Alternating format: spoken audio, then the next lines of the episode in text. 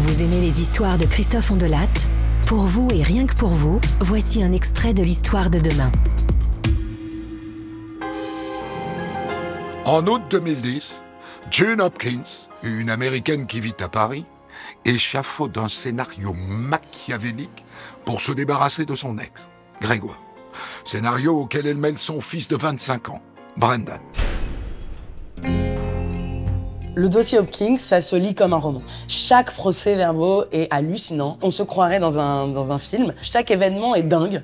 Euh, chaque personnalité est dingue.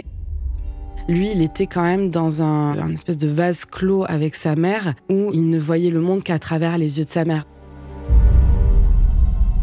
Pour John Hopkins, l'extérieur est toujours une agression. Ses enfants ne vont pas à l'école. Elle change de numéro de téléphone. Elle a quelque chose en elle où tous les autres sont des sources de danger. Peut-être qu'il y a eu euh, moins de violence que ce qu'elle dit, mais peut-être qu'aussi une seule violence pour John Hopkins prend des proportions démentes dans son cerveau parce qu'elle est persuadée qu'on lui veut du mal, parce que c'est un enfant qui a été pulvérisé.